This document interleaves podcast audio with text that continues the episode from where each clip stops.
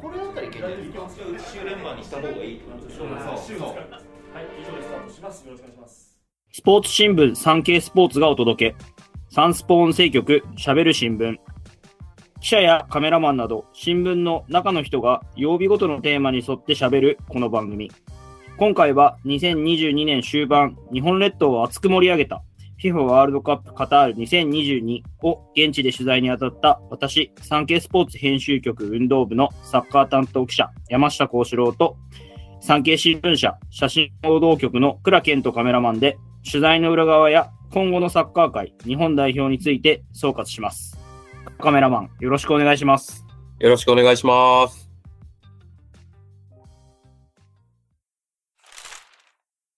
改めまして、2022年11月20日から12月18日に4年一度のサッカーの祭典、えーワールドカップカタール大会が、えー開催されました。えー結果は皆さんもご存知の通り、日本は、えー開催前は、えー死の組とも言われたグループ E でスペインとドイツを破るという快進撃を、えー演じ、えー決勝トーナメントに進出しました。えー決勝トーナメントでは惜しくも、えークロアチアに PK 戦の末、えー敗れてしまいましたが、結果だけではなく、これまでのワールドカップ以上に、えー盛り上がりを感じた大会でもあったかなというふうに感じています。えー日本全体が本当に盛り上がった今大会だったかなというふうに思ってるんですが、まあそうは言っても、やはり大会前っていうのは、これまでよりもなんかこう盛り上がりというか、ワールドカップ本当にやるのかなっていう感じを、まあ日本国内にいる時から感じていて、本当に11月20日にワールドカップがこう開幕するって知ってる人がどれくらいいるんだろうなと僕は思いながら、11月の7日ですかね、えっと、ドーハに飛んだんですけど、まあ、やっぱ一気にこう、潮目が変わったというか、そういうのを、まあもう向こうに行っていたので、日本で感じてたわけではないですけど、まあその会社の雰囲気とか、その求められる原稿の量とか、そういうのから感じたのはやっぱりこう、ドイツ戦で勝ったところ、そっからまあ、本当になんかこう、今日はサッカー何があるんだ、今日は誰がどうしたんだみたいなのがすごくこう、会社内でも、あの、盛り上がっていて、まあそれを感じるとやっぱりこう、日本の人たち、こう、注目もどんどん上がってるんだなっていうのは、すごくその、電話越しにも感じたなっていうのが、本当に今大会だったなと思うんですけど、倉さんはその辺どうですか？やっぱりこう、会社のやりとりとかから感じたりしましたか？めちゃくちゃ感じましたね。なんか、その、練習、毎日、まあ、取材対応する選手が毎日違ったんですね。それで、まあ、山下記者とかが話聞いて、どの選手の写真使おうかみたいな相談、いつもするんですけど、あの、会社とのやりとりだと、なんでしょう、上司から、この人くれ、あの人くれ、みたいな人の人数が、全員やんっていうぐらい、この人数が出てきてですね、その15分の練習で、取れるかなみたいな、そんな不安とかがありながら、それが毎日結構続いたので、ドイツ戦後ですよね、しかもね。だから、その時に、あ、うん、盛り上がってきてんやろな、みたいな、需要増してんな、みたいなのは感じましたね。うんうん。確かに僕も倉さんと毎日こう練習始まる前とかに今日誰っていう話をされるんですけど、僕がリクエストする数も増えてて、確かになんか毎日よりもほぼ全員やんっていうやりとりしてましたよね、二人で。ね。そう、しかもやっぱり、産経スポーツ、まあ、産経新聞、夕刊富士、一応媒体が3媒体あるので、これのリクエストにお答えする十分な写真を撮れるのかな、みたいな、こう不安、毎日ね、心配しながら取材に当たってました。まあ、日本の方もそうやってこう大会をが進むにつれて、まあ、ドイツ戦を境にどんどんこう盛り上がっていってるなっていう風な感じありましたけど、まあ、やっぱり現地もどんどんやっぱり本当始まるにつれて人が増えるというか、まあ多分このワールドカップシリーズの第1回の時とかに多分ちょっとそういう話もしたかなとは思うんですけど、まあ1週間前ぐらいからやっぱり明らかにワールドカップ目的だなっていう人が増えてくる感じはありましたよね。やっぱ早めに僕ら入っていましたけど。うん、そうですね。なんか、あの、試合なくても、母国のユニフォームを着て、もう街中歩いてっていう人がすごい増えていったんで、それが感じましたね。そうですよね。なんか、メキシコのサポーターとかが、あの、メキシコのよくある、あの、大きいつばの、ぐるっと大きいつばのある帽子みたいなところをみんなで被って歩いてたりとかして、うんあの、絵になる。2回目あまで、になるよね、あれね。あれなりますよね。あの、2回目まで出演してた村田記者とよく僕は街中を歩いたりはしてたんですけど、その時にいいな、あれ楽しそうだなって言ったら、村田記者があれは帽子かぶってるだけですからって僕に突っ込むっていう、あの、よくわかんないノリがありましたけど。まあそんな感じで本当、えー現地もね、やっぱりいろんな国の人が集まって本当もうお祭りだなっていう、まあ僕自身も本当こういう世界的な大会っていうのは、まあ東京五輪は少しあの、取材はさせてもらったんですけど、まあ本当に最初から最後まで自分がいてやるっていうのは本当に初めての経験だったんで、すごく本当に、あこういう状況になるんだなっていうのは本当毎日が新鮮でしたね、そこに関しては。倉さんも、あれですね、ワールドカップは初めて。そうですね。ワールドカップは初めてですね。まあ、サッカーの大会で言うと、その、下のカテゴリーのアンダー世代のワールドカップとか、あと、まあ、クラブワールドカップとかは取材させてもらったことあるんですけど、やっぱりそれでも雰囲気とかが全然違いましたね。世界中から母国を応援しに見に来るっていう、そういう雰囲気とか、サッカー好きのみが集まってくるみたいな感じ。あとまあ、カタールの国が、なんでしょうね、しっかり準備して、その大会に向けて全員が働くみたいな雰囲気を感じれたのは、ここまで大きい大会は他にないんじゃないかなと思ううん。ワールドカップでしたね。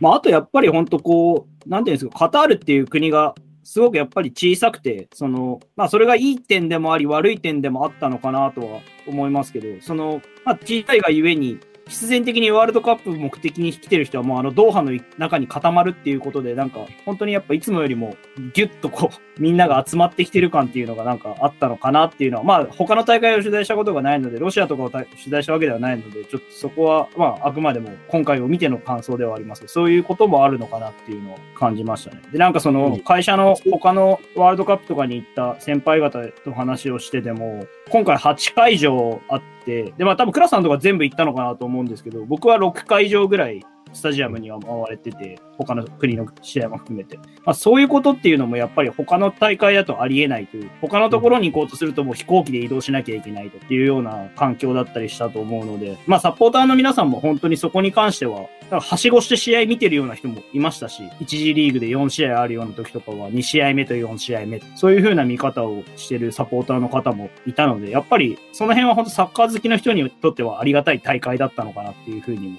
うん、思います。黒さんも2試合ぐらい行ってる時ありましたもんね、写真。そうですね。基本的に1日2試合行かしてもらって、まあ、トータルすると64試合あったんですけど、全部で。そのうちのえー30試合を行ってました。なんで、同じスタジアムにはもちろん8会場全部行きましたし、一番遠かったアルベートスタジアムっていう、うんまあ1時間ぐらい街中からかかるところなんですけれども、そこにはね、数えたらね、7回行ってました。めっちゃ行ってますね。まあでも、アルベイト本当開幕戦とか、ね、三あれ、三決もアルベイトでしあ三決はあハリファ国際か。でも、準決勝やってましたね。そうですね。あの、アルベイトとルサイルか。が、大きいスタジアムで。そうそう大 8, きいから8万人ぐらい入る。そう。だからさっきや山下記者が言ってくれた移動が、まあ、選手にとってはやっぱ負担が少なかったのかもしれないですね。その移動日っていう日がないので、中3日できつかったかもしれないんですけど、その移動の負担がすごい少ないっていうのもありましたし、まあ本当結果論にはなるんですけど、ドイツ代表がどこの国よりも遠いところで合宿してて、一回練習場ね、山下さんと一緒に行ったんですけど、もうほんまに遠くて、この移動、誰がこんなわざわざするんやろっていうぐらい遠いところだったんで、まあそういうのもやっぱり、もしかしたら結果的にね、あの、疲れたことになってっていうのは、なんか、実はそういう要因があったんじゃないかなとは思いましたけどね。あれは確かに大変ですよね。本当1時間半片道かかりますもんね、毎回ね。うん。で、しかも、あの、試合のたびに前日会見とかがあったじゃないですか。で、しかもそれも街中だったから、監督なんかは多分、前日と当日と2回その往復3時間の移動をしてるんですよね。うん、そこ考えると、無駄な時間は多分相当あドイツに関してはあったんだろうなっていう感じもねしてますし。そうですよね。僕らもだからい移動しようがなくて、タクシー以外で行けなくて、運転手さんもお願いしちょっと待っててっていう感じでね、お願いして、あの、そういう感じで行くぐらい遠いところだったんで、うん、大変でしたよね、あれね。あれ、確かドイツって2戦目の時は、前日会見に確か選手来なかったあ、そうでそうそう。すよね。確かね。そうです、そうです。そうでした。うんもうだから多分1試合目ちょっと日本に負けちゃって、もう2試合目もうちょっとね、そんなうん3時間かけて選手まで連れてきてる場合じゃないってなったのかどうかはちょっとわかんないですけど。そうでしたよね。でもなんか、罰金があるとかいう話でしたよね、確か。その選手とそうです来なくてね。うん。うん。まあそんな感じのこともありました。まあでは、えっ、と、まあ現地での話も結構盛り上がったところですけど、まあ今度はちょっと代表の話の方に、えー移っていきたいかなと思います。まあ日本に関しては、とまあベスト16の壁がやはり今回も、まあ惜しくも壁を越えられずという結果に、えーまあ終わってしまいましたが、まあこの次、えー26年、えーカナダ、アメリカ、メキシコ、北米共催、3カ国共催。これはまあそれこそ移動が大変そうな大会ではあるんですけど、これに向けてどういうふうにしたら今度4年後、まあその壁を越えていけるかっていうような、まあ話をちょっと倉さんと2人でできればなというふうに、えー思います。今回の大会で、えっ、と、まあドイツ、スペインに勝つっていう、まあ経験ができたこと、まあそういう、そのヨーロッパだったり南米だっていう、その世界の本当に強豪の国とも、ワールドカップっていう、もう本当に真剣勝負をする場でも、日本が、まあ勝てるんだっていう、やっぱり自信というか、経験ができたことっていうのは、本当にここでできたことは、まあ日本は2050年までにワールドカップで優勝するっていうのを日本協会は掲げてますけど、この2勝っていうのは本当にこの後の、だから30年弱、まあ優勝に向けて大きな本当に経験だったのかなっていうふうに、まあ思ってますし、まあ4年後に向けてっていうことで言うと、今回まあ FIFA ランクが、えっと、最新だと20位に上がったんですかね。っていうところがあって、まあその、まあ4年後ちょっとその、1次リーグの方式が、4年後から出場国数が48に増えるので、1次リーグのフォーマットがどういう風になるかって、まだちょっと決まってないところではあるんですけど、まあこのまま20位っていうのを頑張ってこう、20位前後、19位、18位とかをこう、頑張ってキープできれば、今後ちょっとまあその、親善試合のマッチメイクとかで競合とうまくやって、キープできれば、もしかしたら、今回はギリギリでダメだったポットにっていう目も出てくるんじゃないかなっていうところもあって、それをこうキープできれば、よりこう、1次リーグを突破する確率っていうのは上がりますし、そうなれば、じゃあ次そのやっぱり超えられなかった壁。でも今度もしかしたら、その16強の壁を超えるには決勝トーナメントでもしかしたら1回勝った上で超えなきゃいけないかもしれないっていうのが、まあ、どういうその大会フォーマットになるかがちょっと決まってないので、あくまでも予測ですけど、あるんですけど、まあでもそれにしても、もその超えられる確率を頑張ってこう上げていくためにも、やっぱりこの FIFA ランクをキープし続けるっていうのも一つ大事なのかなっていうふうに、まあ僕自身は感じてます。クラスそのあたりって何か思ってたりとか考えたりされます？どうですかそうですね。あのーもちろんね、FIFA ランク維持も大事ですし、個々人のプレーの質を上げるっていうのもそうなのかなと思いました。なんか、今回、森保ジャパン4年間取材させてもらって、なんでしょうね、いい意味でと言いますか、その東京五輪も兼任して、ワールドカップ今回もそうなんですけど、メンバーが、その活躍した選手、まあ、三笘選手、堂安選手とか、田中碧選手とか、結構もう五輪もワールドカップも経験して、で、今回このスペイン戦、ドイツ戦に勝利したのも、まあ、その勝利に貢献した人の、あうちの一人って感じで、まあ、彼らみんなヨーロッパでやってますし、で、その人たちはまだ年齢的にも若いので、まあ、4年後も十分、もう中心になってやってくれる選手だなと思うので、まあ、その経験した選手がたくさん次の大会にも出るってことになると、やっぱりこの経験っていうのはすごい生きていくのかなとは思いますね。そうですね。確かに、点を取った選手を見ても、まあ多分次もまだいける年齢、まあ浅野選手だってまだまだ全然若いんで、次もいけるような年齢だとは思いますし、本当に多分フィールドプレイヤー半分ぐらいは多分そのまま次もいけておかしくない年齢の人ばっかりなんで、そこは本当にいい経験です。まああとはその、うちの、その、まだ報道ベースですけど、一応森保さんが続投するという方向性で、うちは、あの、今、やってまして、まあ、年内にも発表になるんじゃないかというのを出してはいるんですけど、まあ、そういう意味で、その、僕が前から思っていたのは、その、日本って結構4年に1回監督が変わる。もしかしたらもう途中で3年とかで変わってる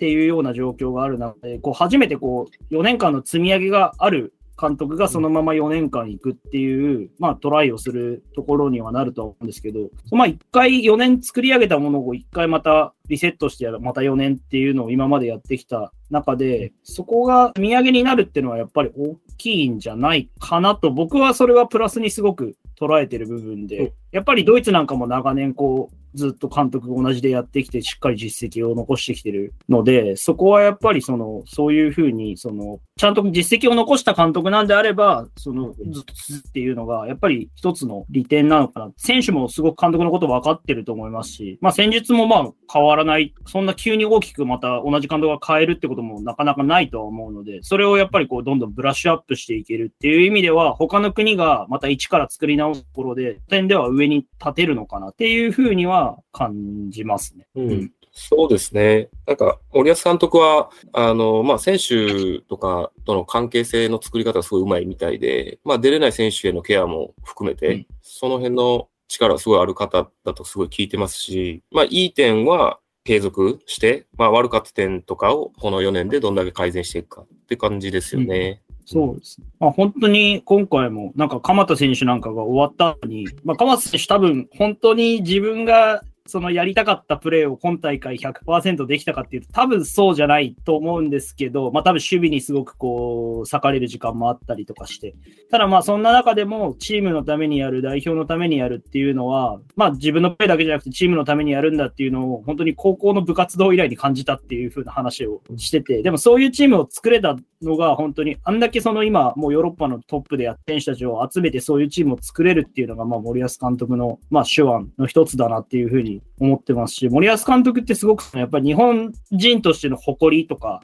代表としての誇り、まあ、多分日本人としての誇りっていうのが日本代表としての誇りっていうのと同じ意味だって言ってると思うんですけど、とか、まあそういうことを、まあすごく、まあ言う監督で、まあそういう意識ってすごく若い世代、その若い世代って僕もまだまだ若い世代なんですけど、そういう人たち、僕らぐらいの世代の人ってすごく多分薄れてきてる世代なんで、その日本代表とか、日本とかがどうだとかっていうのって、だからそういうのをこうちゃんと若い世代にも植え付けてチームとして一つにしてるっていうのは、すごく僕はいい、うん、ことなんじゃないかっていうふうにまあ思いますね。やっぱり外国、他の国のチームとか見てても、やっぱりなんかその国の誇りっていうのを、まあサポーターもそうですけど、アルゼンチンなんかもう本当にそうかなと思うんですけど、サポーターを見ると。その代表チームってもののプライオリティがめちゃくちゃ高くて、選手たちももうそこにしての思いっていうのがめちゃくちゃ強くて、やっぱりそういう人たちに勝つためには、やっぱりそこもやっぱ日本も高めていかなきゃいけないことだと思うんで、それをやっぱりちゃんと高めてくれる監督っていうのは、これまでには、うん、あまりいなかったんじゃないかなっていうふうに、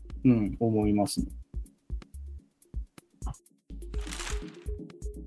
日本代表だけではなく、今回は、えワールドカップ決勝もすごく、まあ、もう本当に史上一番盛り上がったんじゃないかっていうぐらい面白いゲーム展開だったと思うんですけど、まあ僕はちょっと日本代表と共に、えー帰国していたんで、現地にはいられなかったんですが、まあ現地に倉さんはいたと思いますが、どうでしたか？あの決勝はやっぱり雰囲気もすごかったなと、テレビからでも感じたんですけど、どうでした？そうですね。まあ、一言で言うと最高でしたね。なんか、試合の前半だけ見ると、前半のままそのまま終わっていくと、あ、なんか、フランス全然良くなかったなって終わって、面白くない決勝だったなってなりそうな気はしてたんですけど、前半だけだとね。だけどなんかもう後半入って、フランスが PK 獲得して、ゴールし決まってから、もうフランスの勢いがまあ復活してきたというか、みんな足動き出したっていう印象があって、で、まあそっからやっぱりサポーターとかスタジアムの雰囲気が面白い試合になるぞっていう、まあ雰囲気作りじゃないですけど、それがすごいね、すごい良かったんで、もう僕たちもピッチにいて、その後ろからの声援とかがすごいこう体に刺さるような感じで、すごいもうなんか、スタジアムに異様な空気というか、もっと盛り上がってくれみたいな、そんな空気感じましたね。なんか、フランスって僕多分一次リーグの一番最初、オーストラリア、フランスを多分見たんですけど、その時ってなんかあんまりフランスサポーターっていなくて、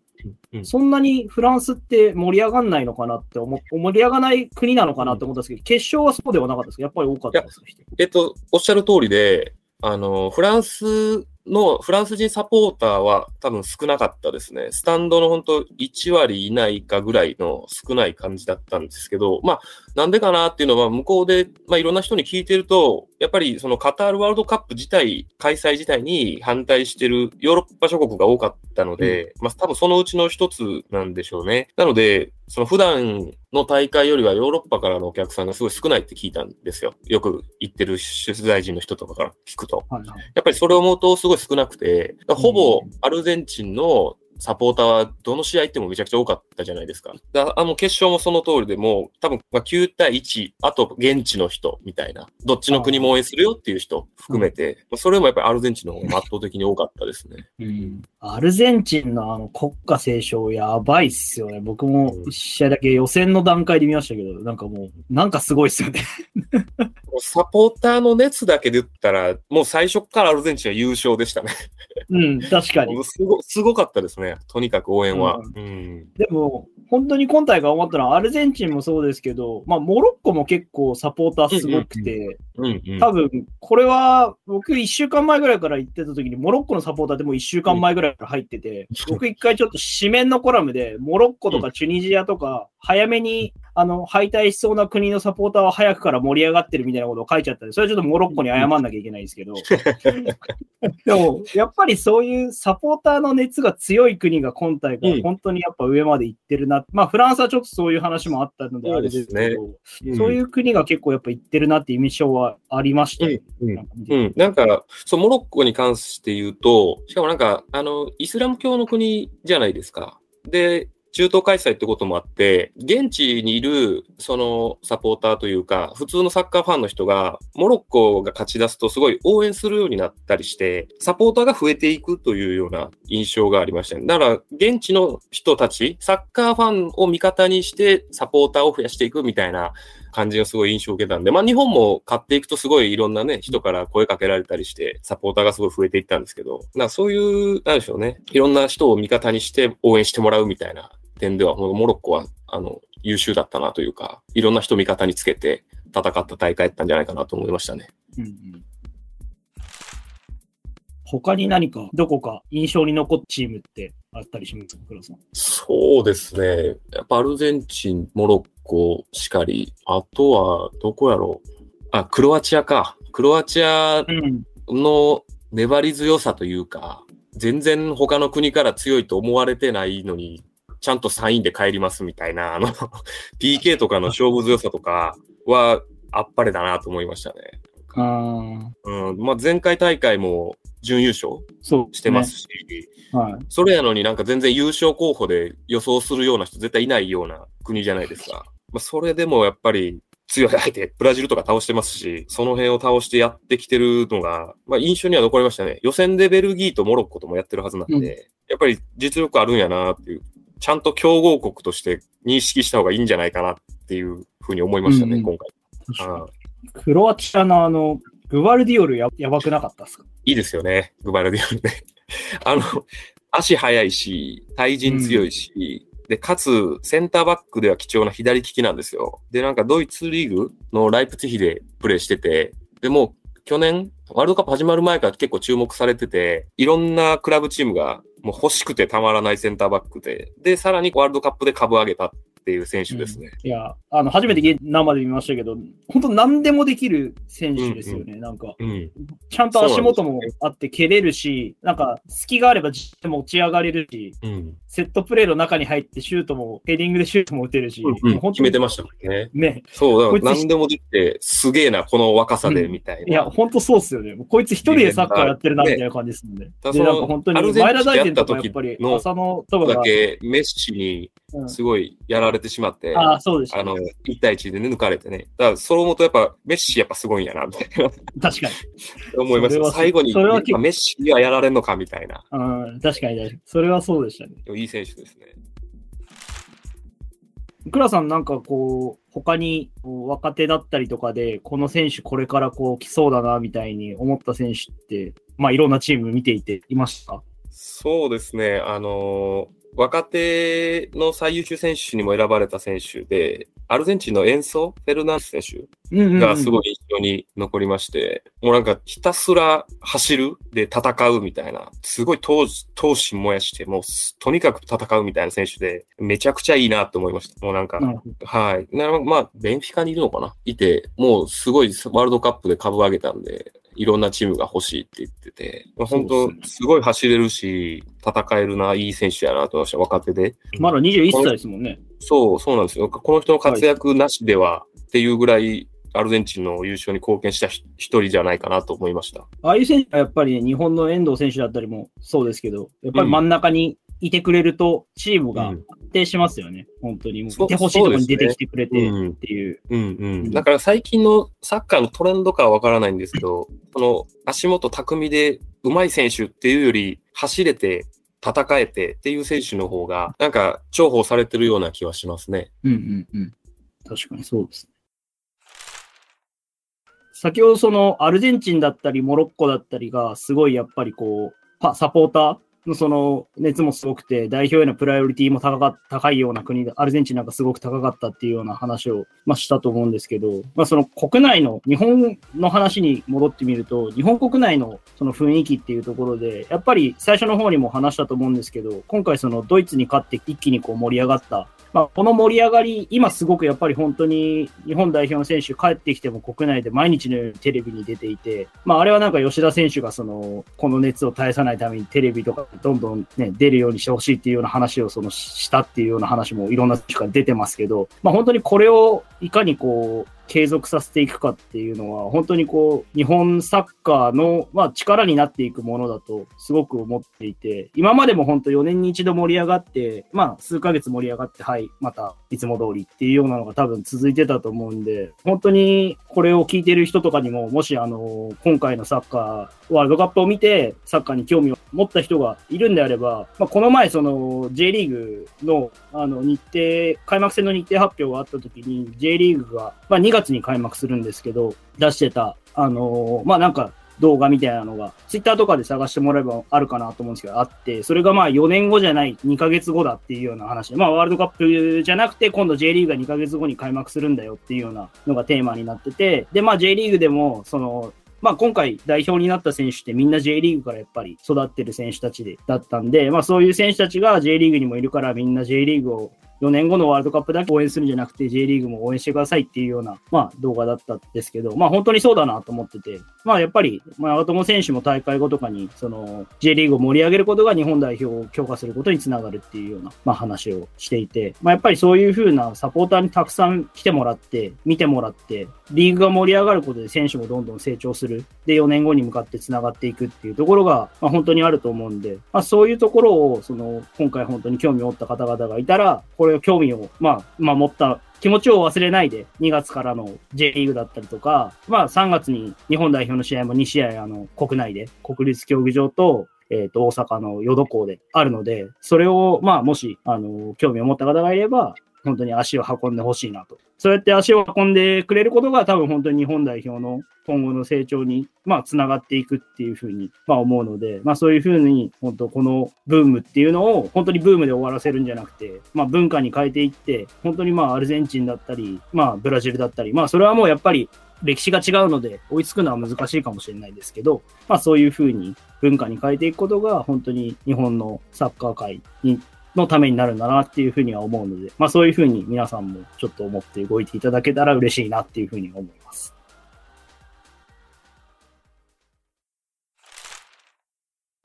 今回お届けした内容の関連記事は、産経電子版産経スポーツ、または概要欄のサンスポウェブへのリンクからお読みいただけます。